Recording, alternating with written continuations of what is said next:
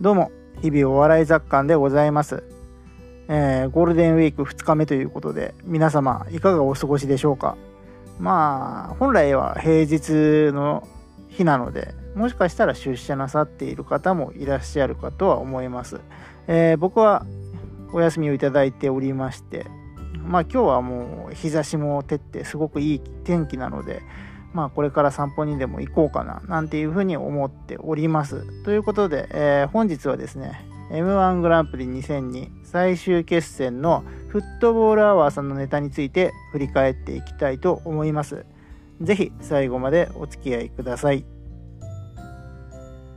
はい、えー、M1 グランプリ2002最終決戦に残ったのがフットボールアワー、えー、笑い飯、増田岡田となっております。はい、えー、その中でトップバッターのフットボールアワーさんなんですけれども、えー、最終決戦のネタは結婚披露宴のネタという形ですね。もうちょっと具体的に言うと、まあ、結婚披露宴の司会を、まあ、岩尾さんがやると。で、まあ、もう当然ボケまくる。それに対して、えーまあ、後藤さんが突っ込んでいくと、まあ、そのようなネタになっております。まあ、本当にスタンダードっていう印象ですね。えーまあツッコミでこう笑いを取るようなことをしないというかむしろツッコミは、えー、ボケを完結させるために一段落させるために、えー、フォローを入れるぐらいの感じで、えー、ボケとしてはその分かりにくいボケみたいなものは全然ないですね。えー、そのツッコミでこう説明が必要なボケというか、まあ、そういうのが全くなくてもうむしろそのボケだけで成立しているんだけれどもその次のボケに行くために、えー、そのツッコミのリアクションが必要だからそのために、えー、ツッコミがいるぐらいの感じだったんじゃないかなと思いました。まあ、これは本当に岩尾さんという、まあ、素晴らしいボケのキャラクターを生かすためにあえてツッコミが前に出過ぎないようにするというか、まあ、岩尾さんを見ていただくためにっていうた、えーことを目的とした施策というかやり方じゃないかなと思います。で、えー、まあ、個人的にはですね、こう岩尾さんのキャラクターが前面に出ているところっていうのはすごい面白かったなと思いました。例えば、えー、なんだろうな、結婚披露宴の最初の挨拶をするところが、えー、まあ、小学生の卒業式の挨拶みたいになっちゃうところとか、え後半にあったのが何だろうな。あの結あ司会者発情みたいなところでちょっと気持ちの悪い笑い方をしたりっていうところがですねまあこれ本当に岩尾さんの